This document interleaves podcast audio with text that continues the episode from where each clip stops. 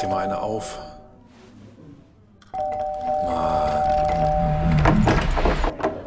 Hi, willkommen in der MSP-WG. Schön, dass du da bist. Du kannst gleich den Müll runterbringen. mein Sportpodcast.de. Zwei Spieltage sind rum bei den ATP Finals und wir haben schon eine verletzte Absage mit Stefanos Tsitsipas. Wir haben sehr, sehr interessante Konstellationen bei den beiden Gruppen und vor allen Dingen haben wir extrem sehenswerten Sport gesehen in den ersten Tagen. Herzlich willkommen zu einem kleinen Zwischenupdate von Chip in Charge zu den ATP Finals in Turin. Mein Name ist Andreas Thies, an meiner Seite wieder Philipp Schubert. Hallo Philipp. Hallo Andreas. Es ist ja, bevor wir auf das Sportliche zu sprechen kommen, müssen wir einmal gerade sagen, wir haben die WTA-Finals in Cancun erlebt und wir haben nicht darüber gerantet, aber wir haben schon erzählt, wie desaströs das eigentlich war. Wenn man den Unterschied da sieht, jetzt zu dem, was hier in Turin in den letzten Tagen abgelaufen ist, natürlich auch unterstützt dadurch, dass es in Turin vor heimischer Kulisse von Yannick Sinner stattfindet und was der hier zwei Matches abgeliefert hat bis jetzt, dann muss man schon sagen, das ist schon ein himmelweiter Unterschied, den wir hier erleben. Das eine ist komplett etabliert, das andere wird von Jahr zu Jahr im Moment so ein bisschen hin und her geschubst muss man natürlich auch sagen, das eine findet im etabliertesten Tennismarkt statt, den wir haben, nämlich in Zentraleuropa. Und das andere wurde halt ein bisschen in den letzten Jahren rumgereicht. Aber ich glaube, der eigentliche Unterschied ist halt wirklich, dass es der ATP damals gelungen ist, jetzt hole ich mal so ein böses Wort raus, eine Corporate Identity zu etablieren. Es gab ja damals ähm, durchaus auch ein Rumreichen des Jahresendturniers am Anfang des Jahrtausends und dann war es in Shanghai für ein paar Jahre. Mhm. Und da sah es noch relativ verwechselbar aus und seit London ist es unverwechselbar. Also, ich meine, die Halle hier sieht ein bisschen anders aus, aber am Ende ist die Aufmachung ja doch dieselbe. Also klar, es unterscheiden sich so ein paar Feinheiten, aber sie haben halt, naja, alles, was erfolgreich war, übernommen und dann noch so ein bisschen lokalen Flair hinzugefügt. Und das ist natürlich eine sehr schlaue Strategie. Und sie sitzen halt wirklich in Zentraleuropa, gut zu erreichen von allen tennisinteressierten, kaufkräftigen Ländern, die halt sich in der Gegend befinden. Sind jetzt auch eine reichsten Gegend Italiens, muss man sagen, vorher eine reichsten Gegend Großbritanniens gewesen. Also das macht die ATP dahingehend schon sehr schlau und ist, hat bessere Ausgangsvoraussetzungen als die WTA, hat sich dann aber auch ehrlicherweise verdient, über die Jahre genau das hinzubekommen. Du hast es gerade eben gesagt, Anfang des Jahrtausends wurde dieser damals Masters Cup noch rumgereicht, die ATP Finals. 2000 in Lissabon, nachdem es fünf Jahre in Hannover stattgefunden hat. Kann man sich auch nicht mal vorstellen, dass in Hannover so ein großes Turnier stattfindet. Äh, in Lissabon 2000, in Sydney 2001, in Shanghai 2002, dann zwei Jahre in Houston, wo das eine Jahr Rainer Schüttler mit dabei war und dann vier Jahre in Shanghai und seit dem Jahr 2009 bis 2017 oder 2016 halt bei den äh, in London, nee 2020, Entschuldigung, in London und dann ähm, jetzt die letzten drei Jahre 2021, 2022 und dieses Jahr in Turin und Turin hat sich als wirklich goldener Standort erwiesen. Man hatte vor zwei oder drei Jahren vielleicht gedacht, naja, Matteo Berrettini wird schon das Zugpferd sein und vielleicht kommt einer der Jungen danach. 2023 dreht sich hier alles aber um Yannick Sinner. Und dann lass uns doch einmal gerade, bevor wir dann auch auf Alexander Zverev, Daniel Medvedev und so zu sprechen kommen, lass uns doch einfach in die Gruppe gehen von Yannick Sinner, Novak Djokovic, Holger Rune, Stefanos Tsitsipas und neuerdings dann auch Hubert Hurkacz. Wir haben hier ein paar Matches erlebt, die wir, da müssen wir sagen, die wirklich fantastisch waren. Also das Match von Yannick Sinner gegen Novak Djokovic zum Beispiel war fantastisch. Das Match von Novak Djokovic gegen Holger Rune war ein tolles Match.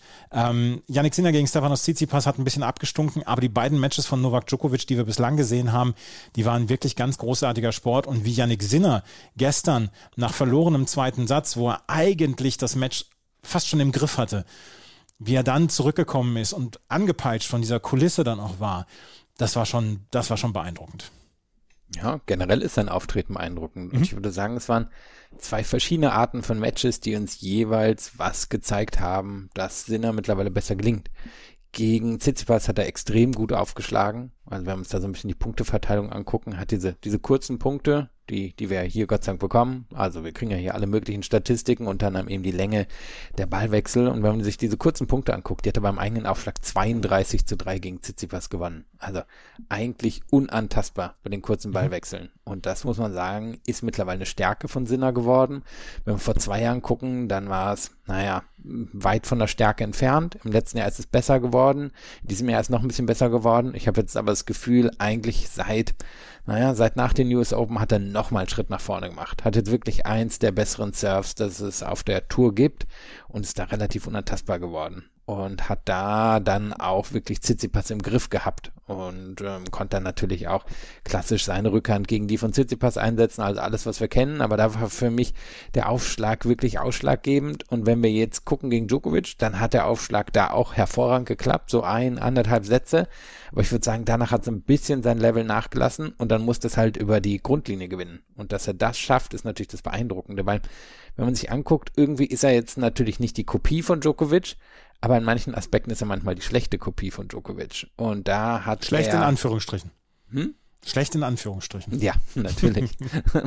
Aber was ich meine, ist halt, er, er geht oder er tendiert dazu, ähnliche Muster wie Djokovic mhm. zu gehen. Finde jetzt, aber auch da hat er wieder einen Sprung gemacht in den letzten Wochen. Also er kriegt einfach da, da mehr Winkel rein, er kriegt ein bisschen mehr Kreativität rein und sein monotones und ja auch durchaus sehr beeindruckendes Spiel wird immer mehr ergänzt eben durch, durch, naja, eben so, so kleine Pfiffigkeiten oder Raffiniertheiten und nur so kann man ja gegen Djokovic gewinnen. Also Djokovic kann man jetzt nicht einfach vom Court schlagen, vor allem nicht, wenn man ihn spiegelt, sondern Djokovic wird geschlagen, indem, man halt seinen Rhythmus bricht, indem man halt ihn immer mal wieder Unerwartetes treffen lässt. Und das, muss man sagen, macht Sinner immer besser. Und von daher zwei unterschiedliche Leistungen, aber ich finde auch zwei wirklich gute Leistungen. Yannick Sinner, mich, also was du gerade gesagt hast, das habe ich nämlich auch festgestellt. Yannick Sinner hat zwischendurch Novak Djokovic gestern in diesem Match gespiegelt. Da gab es Ballwechsel, gerade auch im dritten Satz. Da wollte Djokovic selber die Initiative übernehmen. Er lässt ja gerne mal die Leute an sich abprallen, dadurch, dass er keinen Fehler macht, dass er den Gegner noch immer einen Schlag mehr machen lässt, etc. Aber gestern wollte er zwischendurch und musste dann auch die Initiative übernehmen in dem Ballwechsel.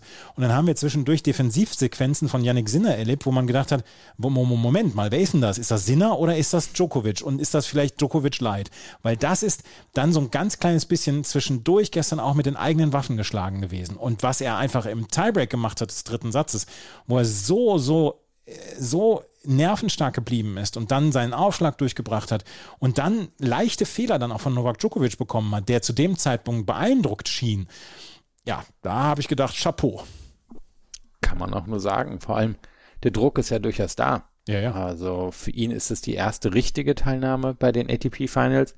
Sie ist zu Hause. Ähm, er ist nicht der emotionalste Typ. Er ist jetzt nicht jemand, der normalerweise einfach auf einem oder mit Hilfe von einem Publikum durch so ein Match durchsurft und dafür finde ich, ist das jetzt hier wirklich eine, eine beeindruckende Leistung. Jetzt ist natürlich das Ding, wenn wir am Ende des Turniers sprechen, werden wir sehen, ob er das hat bestätigen können, weil jetzt kommen die richtig schwierigen Matches. Kann er, kann er quasi die nächsten drei auch noch durchstehen? Wenn er hier jetzt gewinnen sollte, dann schließt er wahrscheinlich zumindest so ein klein bisschen wirklich zu den, zu den drei über ihn auf. Wenn er jetzt hier doch noch zum Beispiel rausgeht in der Gruppenphase oder das Halbfinale verliert, dann fällt er halt am Ende doch wieder ein klein bisschen ab. Also ich würde sagen, die, die Kür ist irgendwie schon geschafft, aber jetzt kommt die richtig harte Arbeit für ihn in den nächsten Matches.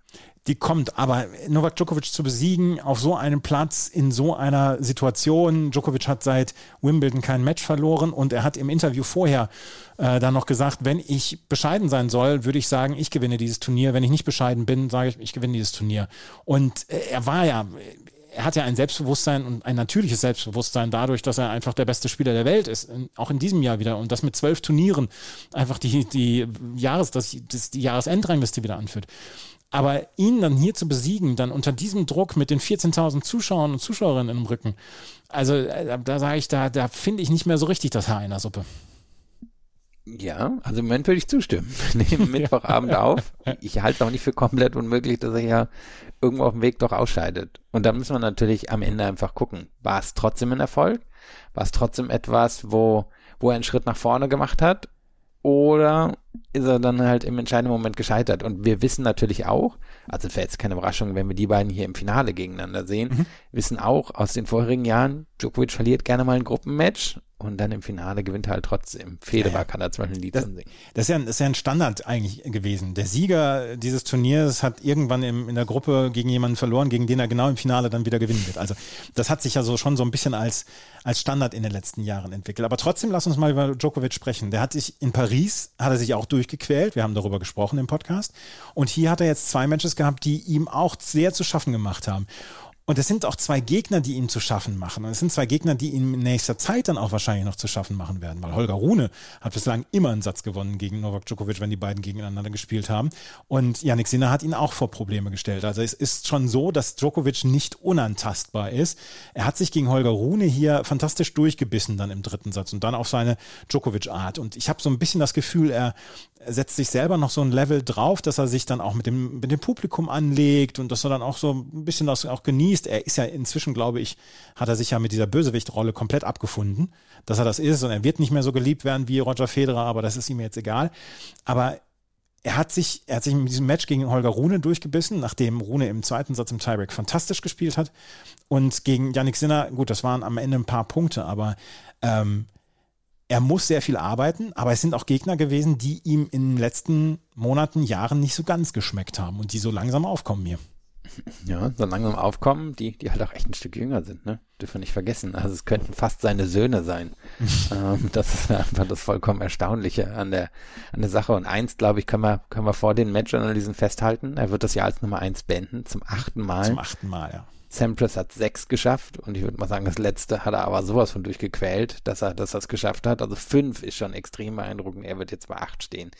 Glaube nicht, dass eine neun dazukommt, aber acht wird extrem schwer zu schlagen sein in der Zukunft. Also können wir einfach mal festhalten und dann zu den Matches.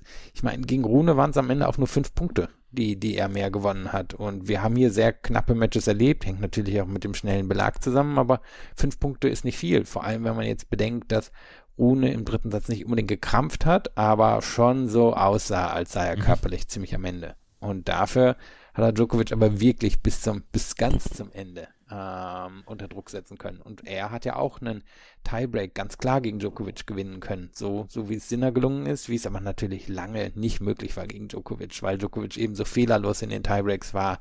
Und das zeigt er jetzt hier nicht unbedingt. Ich würde sagen, er ist immer noch der der beste Spieler der Welt in diesem Turnier, aber er ist bei weitem nicht unschlagbar. Ich halte es jetzt auch nicht für unmöglich, dass er im nächsten Match gegen Hokac eine Niederlage kassiert. Wenn Hokac super durchserviert in drei Sätzen, dann ist es nicht unmöglich, dass Djokovic das verliert und dann ja auch sogar noch ausscheiden könnte. Das haben wir ja schon in Wimbledon mal gesehen, ne? Mhm. Ja. Ähm, Holger Rune hat den, den Tiebreak 7-1 gegen Novak Djokovic gewonnen. Ähm, ich habe ich hab geschaut, wann das letzte Mal Novak Djokovic ähm, einen Tiebreak 7 zu 1 verloren hat. Ich war bis zum US Open 2015 zurückgekommen, allerdings habe ich mich da geirrt und habe ein Ergebnis übersehen. 2016 bei den Australian Open gegen keinen geringeren als Gilles Simon hat Novak Djokovic einen Tiebreak das letzte Mal. Was, bitte? In dem Qual-Match. Ja, ja, hat er, hat er mal einen Satz 7-1 im Tiebreak verloren. Ja, Gilles Simon-Matches sind, sind fast immer Qual-Matches gewesen. Das nur am Rande. Holger Rune mit Boris Becker jetzt. Alle schwärmen davon, von der Zusammenarbeit zwischen Holger Rune und, und, Boris Becker. Und es gibt ja diese, diese schönen Fotos, dann drei Generationen mit Djokovic, Rune und Becker bei der Auslosung etc. Becker kriegte schon Ärger mit dem Supervisor, weil er zu viel gecoacht hat etc. Ähm, Hast du in irgendeiner Weise was gesehen, wo du gesagt hast, da ist der Einfluss von Becker jetzt schon ein bisschen zu sehen? Weil auch Rune äußert sich bislang nur sehr positiv. Ich würde mal sagen, eine Energie die Rune mhm. jetzt wieder bringt. Weil hat er eigentlich, muss man sagen, wirklich ein sehr gutes erste Halbjahr gehabt. Ja. War der mindestens fünf beste Spieler auf der Tour, vielleicht sogar der viertbeste Spieler auf der Tour und ist dann komplett eingeknickt und konnte es in keinster Weise halten. Und auch wenn er jetzt spielerisch noch nicht auf dem Niveau ist, was er Anfang des Jahres hatte, so finde ich, kommt er halt mit einer Attitüde raus. Und Attitüde macht ja einfach einen riesen Unterschied. Das Talent ist ja da. Das wissen alle. Also die Schläge sind schon alle da. Kann alles noch ein bisschen besser werden, aber sind schon alle da glaube immer noch, dass er ein bisschen konzentrierter in seiner Auswahl ähm, der Schläge sein kann. Aber auch das sollte er in den Griff bekommen. Weiß auch gar nicht, ob ihm das Becker am Ende beibringen wird oder ob da noch jemand dazukommt, der ihm das am Ende beibringt. Aber Haltung, Attitüde, Angriffslust, das würde ich sagen, hat Becker jetzt schon mal mitgebracht. Ist halt einfach ein frischer Start, ne? Mal wieder. Mm, ja, und natürlich einfach auch, ich meine, ist ja für ihn auch eine, also eigentlich eine Win-Win-Situation, aber wenn wir jetzt einfach mal von der Perspektive von Rune drauf gucken, jemand, der sich ja auf jeden Fall schon für die kommende Nummer eins hält und für jemanden, dem alles, was er erreicht, auch zusteht, dann kann man natürlich sagen, jemand wie Becker in der ja, quasi auf der eigenen Seite zu haben, jemand, der eben nicht, nicht nur selber Grand Slams gewonnen hat, sondern der auch jahrelang Djokovic gecoacht hat, das ist natürlich für ihn schon ein gewisser Ritterschlag. Absolut. Holger Rune noch mit Chancen und es ist ein sehr, sehr enges Ringen. Zu dem Zeitpunkt, wo wir aufnehmen, Es geht eigentlich darum, einer, also einer von den dreien scheidet jetzt aus. Ähm, wenn Sinner und Djokovic gewinnen, dann gehen Sinner und Djokovic durch. Wenn Rune gewinnt und äh, Djokovic gewinnt, dann gehen Rune und Djokovic durch. Sollte äh, Holger Rune in drei Sätzen jetzt morgen gewinnen, zu dem Zeitpunkt, wo wir aufnehmen, und Djokovic gewinnt in zwei Sätzen gegen Hubert Hurkacz, dann geht es über die Anzahl der Spiele, beziehungsweise über das Verhältnis, das Spielverhältnis. Das Satzverhältnis ist dann gleich, das Matchverhältnis ist gleich und das Spielverhältnis entscheidet. Und da könnte Holger Rune einen relativ großen Nachteil haben, dadurch, dass er nur drei Spiele gegen Stefanos Tsitsipas gespielt hat. Der musste nämlich rausziehen aus dem Turnier wegen Rückenprobleme. Er hatte schon Rückenprobleme vor dem Turnier, hatte dann aber gesagt in der, äh, im Media Day, nee, ist alles in Ordnung und es ist eines der wichtigsten Turniere für mich und ähm, ich spiele hier immer gut und ich möchte hier auch dabei sein und ist eine große Ehre für mich. Dann hat er das erste Spiel relativ sang- und klanglos verloren. Und beim zweiten Spiel ähm, musste er beim Stand von 1 zu 2 gegen Holger Rune dann aufgeben. Die, der Rücken machte dann nicht mehr mit. Das erste hatte er gegen Yannick Sinner verloren. Und Stefanos Tsitsipas war dann auch, man kann André Rublev noch dazu zählen, aber schon so ein bisschen der schwächste Spieler hier. Und bei Stefanos Tsitsipas ist es so, man fragte sich dann auch zwischendurch, wo hat er denn die Punkte geholt? Auch er hatte ein starkes erstes Halbjahr, aber im letzten halben Jahr kam einfach nicht mehr viel dazu und man hat nicht das Gefühl, dass bei ihm naja, so ein Entwicklungssprung gekommen ist oder dass, dass mal so ein, dass, dass er vielleicht sich auch ein bisschen auf die Spieler, auf die Gegner einstellt, weil die haben sich auf seine Rückhand eingestellt, die wissen, was er mit seinem ersten Aufschlag machen kann und dass er möglichst mit der Vorhand den zweiten Schlag machen will und sie spielen ihm tief in die Rückhand und da hat er dann Probleme. Ja, Gerade natürlich auf so einem schnellen Belag. Ja. Also ich kann mir vorstellen, der hätte langsamer bisschen lieber, damit er die Rückhand dann auch besser vorbereiten kann. Jetzt wissen wir natürlich nicht, wie sehr ist schon seine erste Leistung hier beeinflusst gewesen von dem Problem, weil in Paris hat er ganz gut gespielt, in Wien hat er auch ganz, war es Wien oder Basel? Wien, meine ich, ne? Ja. Hat er, hat er ganz gut gespielt, also da, da hat es ja langsam wieder gepasst. Aber wir hatten ja schon über ihn gesprochen. Er ist auf jeden Fall stagniert. Und ohne die Punkte der Australian Open wäre er hier auch nicht dabei gewesen. Wird die wahrscheinlich auch verteidigen müssen, um erstmal in den Top Ten drin zu bleiben. Er ist langfristig, denke ich, ein Top Ten Spieler. Aber ja, er, er wie so ein bisschen seine Generationenkohorte hat keiner den Sprung zum ganz Besonderen geschafft, sondern das sind alles sehr gute Top Ten Spieler ähm, Medvedev hat sich ein bisschen abgesetzt, über den reden wir gleich auch noch. Aber der, der Rest hat nie den, den einen ganz, ganz großen Sprung geschafft. Und vielleicht würde sich alles ändern, wenn jemand wie Tsitsipas ein Grand Slam Turnier gewinnt und dann, dann findet er in sich selber nochmal ein neues Level. Aber im Moment sieht das ehrlich gesagt so ein bisschen, naja, ist das alles so ein bisschen auf so ein, so ein Zonga-Level zurückgefallen. So ein Zonga- oder Berdig-Level. Zonga-Level gefällt mir gut. Ja, irgendwie schon. Gerade ne? auch mit der einhändigen Rückhand. Nee, der hat ja zwei beidhändige Rückhand. Entschuldigung. Ja, wobei Zonga zum Ende ja immer mal wieder einhändig gespielt hat, ne? Und eigentlich hätte er einhändig seine ganze Karriere spielen sollen. Wäre wahrscheinlich auch erfolgreicher gewesen. Aber ja, irgendwie, irgendwie ist Tsitsipas dahin zurückgefallen. Und im Moment sehe ich jetzt auch nicht so den ganz klaren, direkten Weg ähm, für ihn wieder nach oben. Also Australien ist immer beeindruckend, startet er ja ganz toll, können wir wahrscheinlich am nächsten Jahr erwarten. Mhm. French Open, klar, gehört er einfach immer zum Favoriten, weil er ein toller Sandplatzspieler ist, aber davon ab hat er jetzt irgendwie so ein, zwei Trademark-Turniere, wo man so denkt, ja, das, das ist Tsitsipas Land? Nicht so wirklich. Nee, hat er nicht. Äh, ist mir auch aufgefallen. Und ich hatte eigentlich gedacht, dass hier dieser schnelle Boden, über den wir jetzt auch gleich mal noch sprechen können, dass der ihm dann zu Pass kommt. Aber du hast es gesagt, die Rückhand, äh, die braucht, da braucht er ein bisschen mehr Zeit, um die vorzubereiten. Und auf dieser Rückhand ist er nach wie vor sehr, sehr, sehr verwundbar. Lass uns gerade mal über den schnellen Platz sprechen, weil Carlos Alcaraz hat sich so ein bisschen, also ein bisschen gemoppert über den, über den langen, über den schnellen Platz, weil es ist mit der schnellste Platz, den wir im gesamten Jahr hier erlebt haben. Wir haben bei den US Open schnelle Plätze erlebt und wir erleben eigentlich in Turin immer relativ schnelle Plätze. Jetzt haben wir in Paris, hatten wir einen sehr langsamen Boden und auch in Wien und Basel war es nicht unbedingt richtig zügig. Das ist schon eine Umstellung. Ich wenn man mich fragt, würde ich sagen, ich habe nichts gegen äh, unterschiedliche Geschwindigkeiten von Tennisplätzen. Die Tennisspieler an sich wären wahrscheinlich ein bisschen lieber äh, mit einer konstanten Geschwindigkeit ausgestattet, aber von Indian Wells bis Turin ist dann doch ein größerer Geschwindigkeitsunterschied. Naja, und das Ding ist ja auch, ähm, Australian Open, US Open sind wieder ein klein bisschen langsamer geworden. Die waren ja zwischendrin sehr schnell, das heißt, da hatten dann auch diejenigen, die sich auf schnellen Böden ähm, am wohlsten fühlenden Vorteil. Das hat sich jetzt wieder so ein bisschen in der Mitte eingefunden und daher das eines der größten Turniere des Jahres oder das fünftgrößte Turnier des Jahres jetzt auf einem schnellen Boden stattfindet, denke ich, ist erstmal positiv. Und es führt natürlich dazu, dass es enge Matches sind. Das ist jetzt erstmal bei so einer Veranstaltung nicht schlecht. Wir haben auch schon ATP-Finals gehabt, wo, wo wir sehr klare Resultate zwischendrin hatten. Hier war das klarste Resultat ja jetzt am Ende wahrscheinlich wirklich die Niederlage von Tsitsipas gegen Sinner und die. Rublev heute. Hm? Rublev hat zwei relativ klare Niederlagen eingefahren, ja. Das stimmt, aber keine, keine dieser drei Niederlagen hat sich so jetzt wie ein Abschluss angefühlt. Nee. Ne? Einfach mhm. dadurch, dass genug äh, das eigene Surf gehalten werden kann, dadurch, dass genug ähm, ja, eigene Winner, eigene Punkte gemacht werden können und ähm, daher denke ich, ist, also sowieso kann es nicht schaden, wenn wir, wenn wir ein bisschen ähm, bisschen mehr Variabilität in der in der Geschwindigkeit haben. B ist es halt für die für diejenigen, denen die schnellen Belege äh, liegen gut und C enge Matches können natürlich bei so einem Turnier nicht schaden. Und wir haben ja ein gutes Niveau erlebt bislang. Also es, es, wird ja keiner sagen, dass das sportliche Niveau in diesem Jahr bislang nicht gestimmt hab, hat. Wir haben zwei fantastische Matches gehabt mit Djokovic, äh, mit den beiden Djokovic-Matches. Wir haben ähm, ein sehr gutes Match gehabt mit Alcaraz gegen Zverev.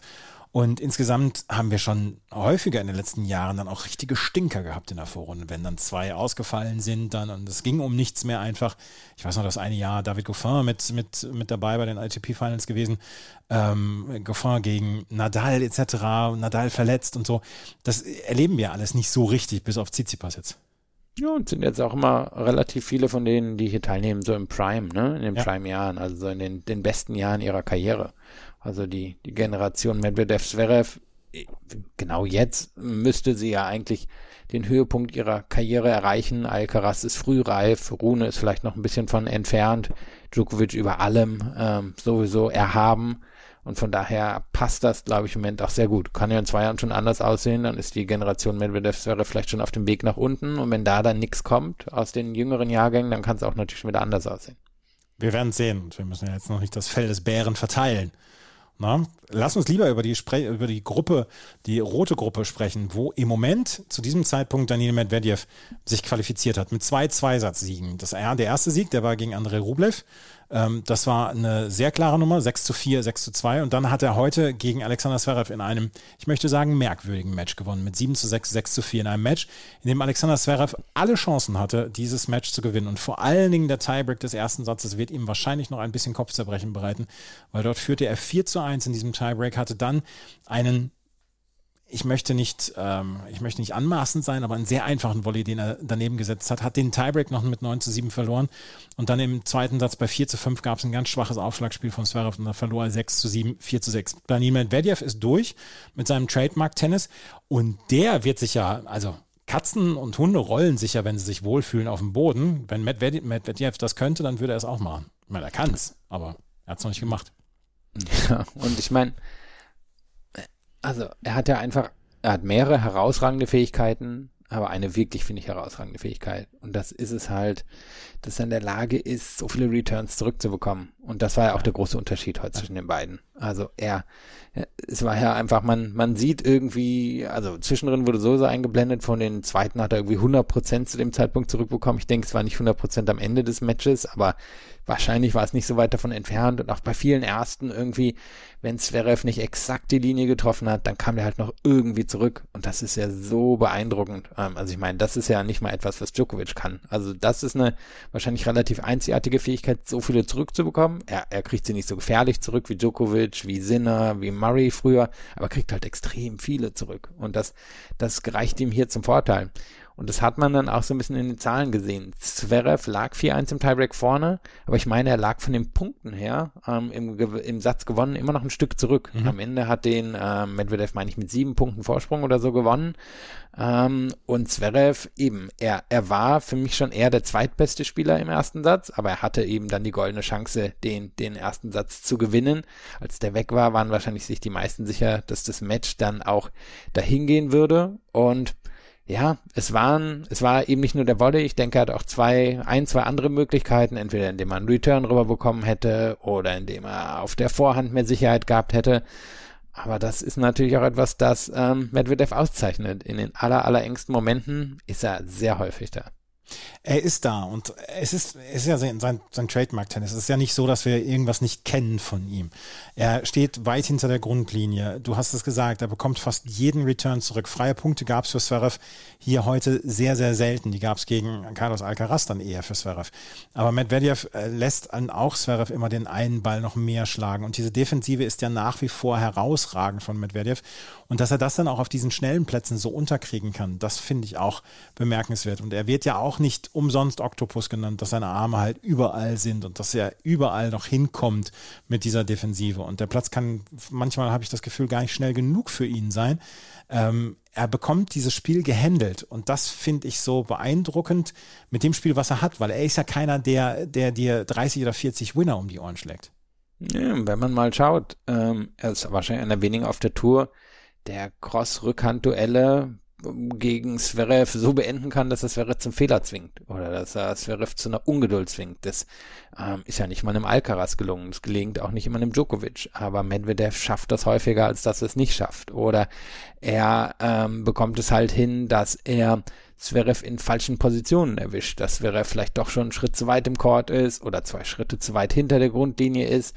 Und das sind halt einfach durch seine antizipativen Fähigkeiten, das, das ist es ja dann mit dem Oktopus gehen, was er besitzt, das macht's halt für jemanden wie Zverev unglaublich schwer. Und das können wir, glaube ich, auch festhalten. In dem Matchup sieht er im Moment wenig Land. 5 zu 1 in diesem Jahr. Die beiden haben jetzt 19 Mal gegeneinander gespielt. Und äh, 12 zu 7 steht es aber sechsmal in diesem Jahr. Ich muss das Match jetzt die nächstes Jahr nicht so häufig sehen. Ich, da gibt es andere Matchups, die ich, die ich lieber sehe. Ja, ich finde es jetzt ehrlicherweise auch wirklich nicht, nicht eines der spannenden Matchups auf der Tour. Da gibt es andere Matchups, die man einfach gerne häufiger sehen möchte, als dieses hier. Ähm, Alexander Zverev hat allerdings das erste Match gegen Carlos Alcaraz gewonnen mit 6 zu 7, 6 zu 3, 6 zu 4. Hat dort eine sehr, sehr starke Leistung gezeigt und vielleicht wie sagte José Morgado, der portugiesische Tenniskommentator, den besten Schlag seiner Karriere gebracht, als er nämlich 5 zu 4 im dritten Satz führte, 0-15 stand und Carlos Alcaraz in die Offensive ging und Alexander Zverev weit auf die Rückhand trieb, konnte er einen Passierball setzen, der dann hinten direkt auf die Linie flog, unter größtem Druck.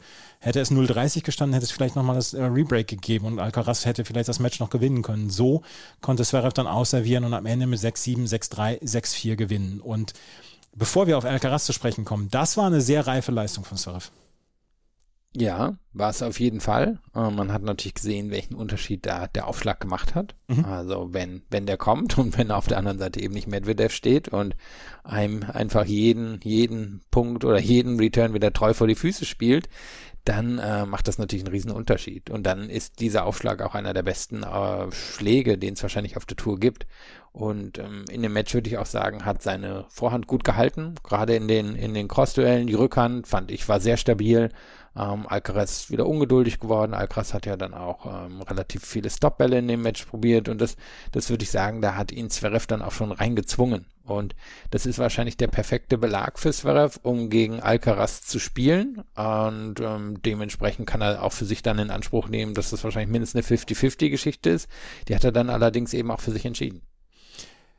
Carlos Alcaraz hat ähm, seit, seit seinem Wimbledon-Sieg hat er ein paar Probleme gehabt. Und ähm, da kann man dann ja auch sagen, er hat ein paar Niederlagen gehabt, wo man gedacht hat, na, vielleicht ist die Saison dann doch ein bisschen lang geworden. Jetzt, vielleicht hat er sich dann wirklich nur um Djokovic gekümmert in den letzten Monaten.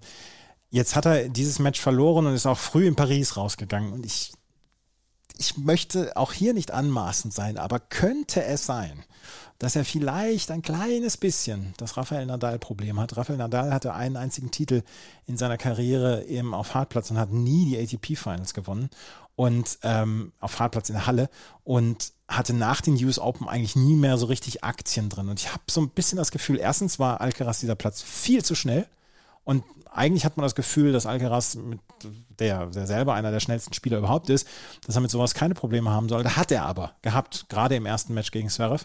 Und er hat sich darüber ja auch beschwert. Ich habe so ein bisschen das Gefühl, dass ihm so ein bisschen die Waffen, die er hat, unter freiem Himmel, auf Sand, dann auch auf Sand, auf Hartplätzen, dann auch bei den US Open, dass ihm die vielleicht so ein kleines bisschen genommen werden auf diesen Hartplätzen in der Halle. Und das, das, das haben wir auch so bei, bei Dings erlebt, bei, bei ähm, bei Nadal. Halte ich für möglich. Kann aber auch sein, dass wir jetzt heute ein bisschen eine Wende gesehen haben gegen Rublev. Hier hat er nämlich spannenderweise eine gleiche Zahl hingelegt wie Sinner gegen Tsitsipas. Auch hier hat er die kurzen Punkte beim Aufschlag 32 zu 3 gegen Rublev gewonnen. Also auf einmal war er total dominant beim Surf. Hat sicherlich auch an Rublev gelegen, war aber auch ein, ein Schritt nach vorne für ihn. Ähm, weil man muss sagen, wahrscheinlich in diesem Feld beim ersten Aufschlag siebter, acht bester Spieler. Also viel höher sehe ich ihn nicht. Und ähm, zweiter Aufschlag ist natürlich ähm, auch für die Top Ten ein sehr, sehr solider Schlag, aber es mangelt schon beim Aufschlag. Und ich denke, das wird ihm das Leben in der Halle immer schwer machen. Und dazu kommt dann, was du gesagt hast. Er hat zumindest nach den US Open jetzt noch nicht beweisen können, dass er dass er dasselbe Niveau wie vorher erreicht hat. Das, glaube ich, ist nichts, was uns irgendwie Sorgen machen muss, weil es ist im letzten Jahr genauso gegangen und im Jahr zuvor auch und trotzdem ist er dann quasi ähm, zum Jahresanfang wieder gekommen und war der derselbe überragende Spieler, der er in den Jahren zuvor war oder noch besser. Also ich gehe mal davon aus, der, der ist nächstes Jahr in Australien, wenn er den antritt, wieder in absoluter Topform. Ähm, aber in der Halle kann es wirklich sein, dass er, dass er der Nadal sein wird.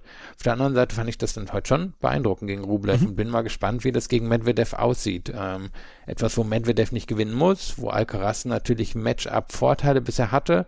Medvedev würde ich aber sagen, eigentlich auch einen idealen Court hier liegen hat, um gegen Alcaraz zu gewinnen. Also Medvedev muss, Medvedev muss nicht mehr viel machen. Er hat die, den, äh, das Halbfinale schon erreicht. Es wird jetzt, jetzt geht es nur noch darum, ob er Erster oder Zweiter wird. Sollte er gegen Alcaraz 2 zu 0 verlieren, ist Alcaraz Erster in der Gruppe und Zweiter ist Medvedev. Zverev muss jetzt darauf hoffen in diesem letzten Match, dass Alcaraz gegen Medvedev verliert und er selber gegen Rublev gewinnt. Ähm, er muss auf einen Medvedev-Sieg, muss er hoffen. Und Medvedev, ich glaube nicht, dass er einer ist, der jetzt so, so ein Match einfach laufen lässt. Dafür gibt es einfach 200 Weltranglistenpunkte und äh, dafür sehe ich ihn halt auch ehrgeizig genug.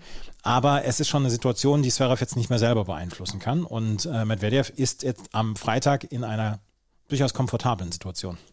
Ja, vor allem, er spielt natürlich am nächsten Tag auch wieder das Halbfinale. Mhm. Haben wir jetzt ja schon einige Male gesehen. Also klassische Situation ähm, aus den Vorjahren ist, steht 1-1 nach Sätzen. Es ist das zweite, zweite Match. Wir haben irgendwie schon 22.30 Uhr und der Spieler, der weiß, dass er am nächsten Tag im Halbfinale antreten muss, lässt es halt fix durchlaufen in 6-2. Ah, deswegen spielt er, deswegen spielt er nachmittags gegen Alcaraz. Das, Ach, spielt er doch wissen, Nachmittag? Ja, es, wir wissen schon zu diesem Zeitpunkt, nachmittags spielen Alcaraz und Medvedev. Aha, okay. Und das heißt aber, wenn Alcaraz gewinnt, ist das andere dann halt einfach ein Match für die Galerie. Dann wäre es ein, ein Dead Rubber, ja. Ah, okay. Oh ja, sieh an. Das, das habe ich nicht mitbekommen. Ja, gut, nö, dann, dann denke ich, ähm, dass, ähm, dass Medvedev, also eben, ich, Medvedev, du hast schon gesagt, er hat, glaube ich, in diesem Jahr gezeigt, wie professionell er ist. Ähm, hat er einen Haufen an, an Siegen geschafft. Und ich glaube, er hat schon den Ehrgeiz, hier das Turnier auch gewinnen zu wollen. Großen Titel, so richtig. Also er hat schon, schon Masters-Turniere in diesem Jahr gewonnen, aber eben kein Grand Slam. Ich kann mir vorstellen, das würde ihm schon sehr gut gefallen, das Turnier hier noch zu gewinnen. Für mich ist er im Moment eigentlich auch der Titelfavorit hier.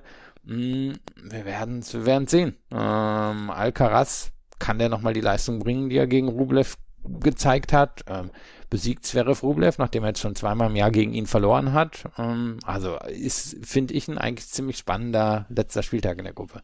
Finde ich nämlich auch. Ich mache mir allerdings trotzdem ein bisschen Sorgen um Andrei Rublev. Wir ähm, haben ihn ja häufiger gesehen, dass er sehr, sehr streng sich selbst gegenüber ist, dass er früher lustige Bilder produziert hat, wie er versucht hat, den Schläger über dem Knie zu zerbrechen, was er nicht geschafft hat. Dann gab es diese Gegenüberstellung zwischen ihm und Wawrinka. Wawrinka hat einen sauberen Knack gemacht und er hat es nicht geschafft. Das war immer ganz lustig anzusehen. Jetzt gibt es aber inzwischen häufiger Situationen, wo er, wo man das Gefühl hat, er, er, er stickt an seinem Selbsthass. Also heute hat er eine Situation, wo er sich den Schläger sechsmal aufs Knie gehauen hat, bis das Knie dann blutig war. Und da mache ich mir dann schon so ein kleines bisschen Gedanken um André Rublev und auch ein kleines bisschen Sorgen. Ja, vor allem, weil ich das Gefühl eigentlich hatte, es ist besser geworden. Ähm, und jetzt ist es doch wieder zurückgekehrt. Also der, das, das Frustlevel zumindest auf dem Court scheint immer noch, oder die Frusttoleranz vielmehr scheint relativ niedrig zu sein. Neben dem Court erscheint er mir einfach. So ein entspannter Typ neben dem Court. Ja, ne? Ähm, schon, schon vollkommen erstaunlich. Ähm, kann mir vorstellen, dass er mit den Bedingungen wirklich nicht so glücklich ist, mhm. ähm, weil er sicherlich lieber einen langsameren Hardcore hätte und ist für ihn wahrscheinlich auch frustrierend, dass ihm dann wie in so einem Grand Slam Viertelfinale wieder vorgeführt wird, dass es dann am Ende eben doch nicht reicht, ähm, dass er, dass er einfach, ja, dass ihm alles so ein bisschen fehlt. Er ist halt dann am Ende des Tages doch ein vorhersagbarer Spieler und die Vorhand jetzt auch gegen Alcaraz war ja wieder, war wieder toll. Da hat er einiges ähm, wirklich an, an sauberen, tollen Winnern ähm, hinbekommen, aber dann waren halt auch genug Situationen, wo man dann den Unterschied zu Alcaraz sieht oder man den Unterschied zu Medvedev sowieso gesehen hat und es ist auch möglich, dass man den Unterschied dann zu Zverev sieht. Über die Saison ist halt der fünftbeste Spieler gewesen, weil er super konstant war und weil er viele gute Resultate geholt hat. Ähm, ich glaube, es wird jetzt auch keinen Sieg ändern von einem Spieler, der, der hinter ihm platziert ist, aber er ist jetzt wahrscheinlich nicht der fünftbeste Spieler der Welt. Das würde ich unterschreiben. Ähm, seine Saison war super und er hat viele tolle Matches in diesem Jahr gehabt. Ähm, er ist dann, und das, dann, dann merkt man es, wenn diese acht Spieler aufeinander hocken, diese acht besten Spieler, dann, was du gesagt hast, dann merkt man, er ist dann doch nicht der fünftbeste Spieler und er hat Anlagen, um alle eigentlich zu schlagen. Aber bei einem normalen Turnier hat man das Gefühl, da, da können andere noch ein anderes Level freischalten und das kann er nicht. Und er hat seine Rückhand enorm verbessert und er hat seinen Aufschlag enorm verbessert. Seine Vorhand war schon immer verdammt stark und gehörte immer zu den Besten der Welt. Aber ich habe das Gefühl, dass, dass da auch so ein, so ein Plateau bei ihm erreicht ist. Da kommt er nicht drüber hinaus, wenn er nicht dann auch noch so ein kleines bisschen Variation mit reinbringt. Es gibt diesen, äh, diesen Account Tennis Insights oder das macht ja die ATP Tour mit sehr vielen, mit sehr vielen Statistiken unterfüttern, die dann, und dann haben sie so ein bisschen heute das Variabilitätslevel von Alcaraz und Rublev gezeigt. Und ähm, Alcaraz ist in 25 Prozent der Ballwechsel, geht er entweder auf den Stop oder Netzangriff oder ähm, was auch immer. Bei Rublev sind es 7 oder 8 Prozent. Du erweist halt zu 90 Prozent, weißt du, was er macht. Es ist immer dieses Prügeln mit der Vorhand, mit der, Rück, äh, mit der Rückhand versucht er den Ball vorzubereiten, beziehungsweise im Spiel zu halten, aber du bekommst von ihm keine Variation. Und ich glaube, diese mangelnde Variabilität ist es im Moment auch noch, die, die ihn hindert, dann ein Level freizuschalten. Ja, und er ist raus, ne? Er ist raus, ja. Ja, und Tsitsipas ist auch raus, aber Tsitsipas ist auch verletzt und Rublev, für den hat es halt mal wieder nicht gereicht. Und mhm. Ja, spannende Statistik. Ähm, macht aber jetzt ehrlicherweise auch Sinn mit den sieben bis acht Prozent. Ähm, als, als du anfingst, habe ich gedacht, fünf, sagst du jetzt, dann waren es sieben oder acht Prozent. Ehrlich gesagt nicht viel besser. Ne? Macht, macht die Sache nicht viel besser, ne? nee, auf jeden Fall werden wir jetzt ähm, einen letzten Spieltag erleben, der gerade in dieser Gruppe mit Rune, Sinner und Djokovic noch einiges für uns äh, bereithält und auch bei Medvedev, äh, Alcaraz und Zverev ähm, eine ganze Menge bereithält. Sollte Medvedev gegen Alcaraz gewinnen, dann haben wir abends auf jeden Fall nochmal ein richtig, richtig spannendes Spiel vor uns und Rublev wird das auch nicht abschenken. Der wird sehen, hey, ich habe dieses Jahr zweimal gegen Zverev gewonnen, der vorher für mich unlösbar schien. Da will ich mich auch nochmal gut verabschieden. Also könnte es hier auch nochmal einen richtig guten Tag geben. Übers Doppel werden wir dann sprechen, wenn das Turnier dann beendet ist am Ende dieser ähm, sieben Tage. Ach, eins noch gerade zum Doppel, weil ich das nämlich jetzt auch zwei, dreimal gefragt worden bin während dieser Tage. Rinky Hijikata und Jason Kubler haben die Australian Open gewonnen, haben sonst nicht viel Doppel gespielt, sind aber innerhalb der Top 20 im Race geblieben, deswegen sind sie qualifiziert. Und deswegen sind Nathaniel Lemons und Jackson Withrow, die eigentlich an acht wären im Race, nicht qualifiziert, sondern sind nur Alternates. Ähm, dazu war Jason Kubler jetzt dann auch verletzt ein paar Monate. Jetzt sind sie angetreten und sind so ein bisschen das sind so ein bisschen Kanonenfutter. Ähm, würdest du sagen, Grand Slam-Sieger sollen sich auch sportlich qualifizieren unter die ersten acht? Nö, finde ich eigentlich nicht. Also ich meine, die Situation hatten wir jetzt ja auch ein paar Mal, Nikeos und ähm, so, also Kokinakis, genau. Genau, hatten wir das ja auch. Ähm, wir hatten es im Einzel auch mal fast. Ich erinnere mich an die Marat Safin-Situation 2005. Mhm. Also für, für mich passt das gut. Ähm, ich denke, es ist ja wirklich das Turnier der Besten und wer einen Grand Slam gewinnt, ähm, der, der gehört zu den Besten in dem Jahr. Wir werden am Sonntag beziehungsweise am Montag äh, im neuen Podcast dann darüber sprechen, wenn wir das ganze Turnier dann zusammenfassen. Dann werden wir auch noch ein paar andere News haben, weil es gab zum Beispiel bei den Frauen jetzt einige Doppelumstellungen fürs neue Jahr. Da können wir noch mal ein bisschen drüber sprechen und auch noch ein paar andere News. Der WTA-Kalender zum Beispiel ist für 2024 rausgekommen. Das alles dann am Montag im anderen Podcast, im neuen Podcast. Äh, wenn euch das gefällt, was wir machen, freuen wir uns wie immer über Bewertungen, Rezensionen auf iTunes und auf Spotify. Folgt uns bei Twitter, Instagram und neuerdings auch auf Blue Sky.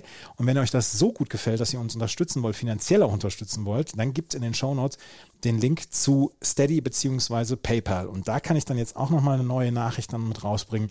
Ich werde dann nächstes Jahr wieder bei den Australian Open dabei sein und werde von vor Ort berichten. Und ähm, da freuen wir uns natürlich dann immer noch ein bisschen über ähm, Unterstützung, diese Reise dann zu bezahlen. Ich werde dort als freier Journalist dabei sein, werde für zwei ähm, ja, Outlets schreiben, Schrägstrich Radiobeiträge machen Aber die Podcasts wird es dann trotzdem geben. Und wenn ihr uns da unterstützen wollt, dann würden wir uns darüber auch noch sehr freuen. Das war es für heute. Vielen Dank fürs Zuhören. Bis zum nächsten Mal. Auf Wiederhören.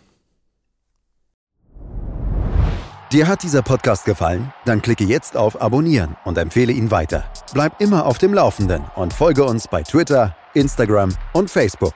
Mehr Podcasts aus der weiten Welt des Sports findest du auf meinsportpodcast.de.